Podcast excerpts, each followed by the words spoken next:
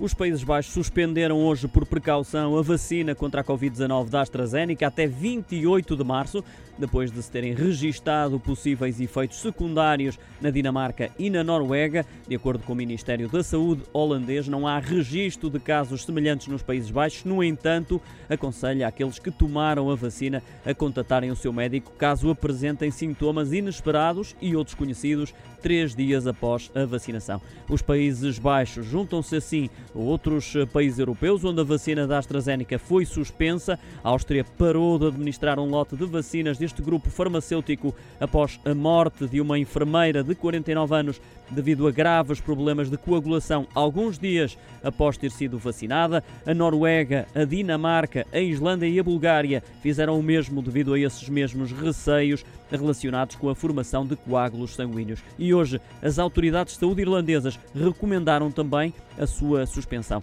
Em Portugal, a Direção-Geral de Saúde e o Infarmed afirmaram já que a vacina da AstraZeneca pode continuar a ser administrada, sublinhando que não há evidência de ligação com os casos de trombose registados eh, noutros países. Relembro que o grupo farmacêutico reagiu na semana passada negando qualquer risco agravado de formação de coágulos eh, sanguíneos. Também a Organização Mundial de Saúde afirmou que não há razão para não usar a vacina da AstraZeneca.